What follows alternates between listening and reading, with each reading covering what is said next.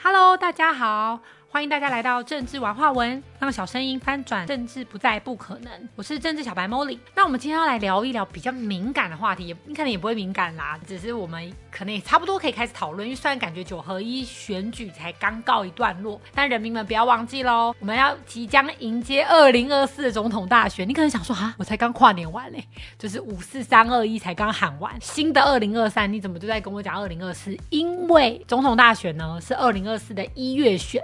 也就是说呢，在我们现值二零二三的一月份，再过十二个月不到，其实就要投下你选择总统的神圣的一票了。那你看，总统一个这么大的事情，我们怎么能不用一整年去讨论呢？我相信各个党派也是，就是跃跃欲试，或者是摩拳擦掌的。开始在想说我要怎么去规划，或者是表现，或者让人民感动、感受到我想要当总统的热忱。而且我觉得这次二零二四蛮热闹的，就是好像名单很多。虽然我本身因为是政治小白，再加一点点的政治冷漠，其实我是不太看新闻，因为我看新闻头就很痛。前面几集就有说过，我大概都是从侧边大概了解一下，就是那种又期待又怕受伤害的这一种。大概有听到我一些蓝的朋友、绿的朋友的讨论啦，就是可能因为像这次可能绿营真的选的他们好像不是很满意，然后觉得很不理想，所以我们的蔡英文总统就辞退了党主席嘛。所以可能好像听说，也许呢，可能是赖清德先生吗？还是他们会推派出谁？这个我们不知道。那另外呢，国民党这边也因为大获全胜的关系，好像就是笼罩在一个很开心的氛围里面。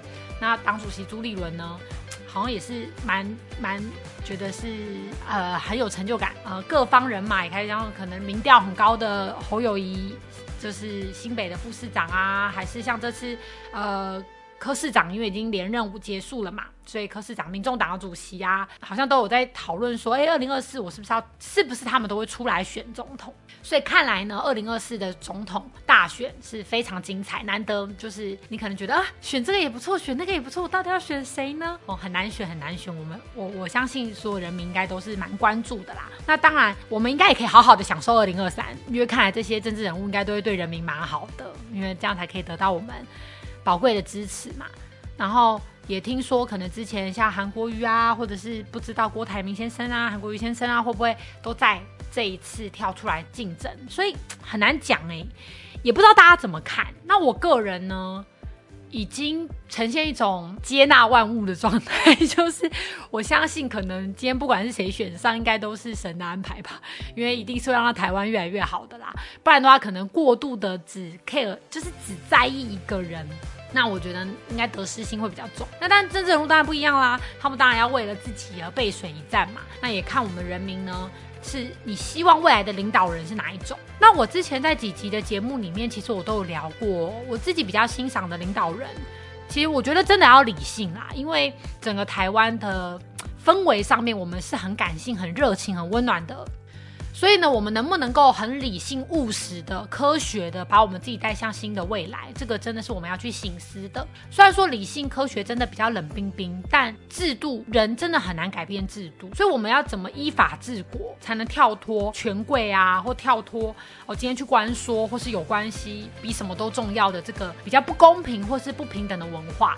它其实需要更多的理智在里面。但是这就是矛盾的地方，因为当我理性、当我理智的时候。情感连接没那么重要了，我又好像很容易，就是觉得。哎，那我为什么要投你啊？你跟我有什么关系？那我有什么感觉？所以，如果我们都是用感觉、感情有关系去投票的，那我们就很难去跳脱一个理智判断或是理性动脑，让你的前额叶去动脑判断的一个状态。那这也是我们可以在这一整年花时间、花心力去理性看看这每一个政治人物，因为好像听说他们几乎都有出书吧？是不是可能当政治人物就要出书？所以他们的一些理念呐、观念呐，或是他怎么看待台湾的角度，想要。希望把台湾领导到哪里的角度，在书里面应该都会描述的蛮清楚的。那我们也可以去透过更加的深入和了解，不是只有看选举公报啦。但，不过如果你本身在九合一选举投票前，你是有认真阅读选举公报的，我这边也要给你拍拍手，因为你已经算是很认真的投票人。所以呢，你除了选举公报要看，可能去了解政治人物的背景。假设我们能够那么理性务实的去思考台湾的未来跟下一步，我们希望有怎么样的领导人来领导的话，那我觉得台湾就有机会可以翻转成一个新的气象。所以。到最后不得不说，我一直都还是觉得，就是跟前面几集可能就已经有聊过了，一直老话重复说，哈，听众朋友请不要介意，多多包涵。就是政治它就是一个多数值共振的最后结果，所以不管你满不满意，我觉得只有我们每一个人去提升了我们自己个人，然后还有我们周遭的人的品质，那我们才有可能最终去哎达到一个你很理想的一个境界。那。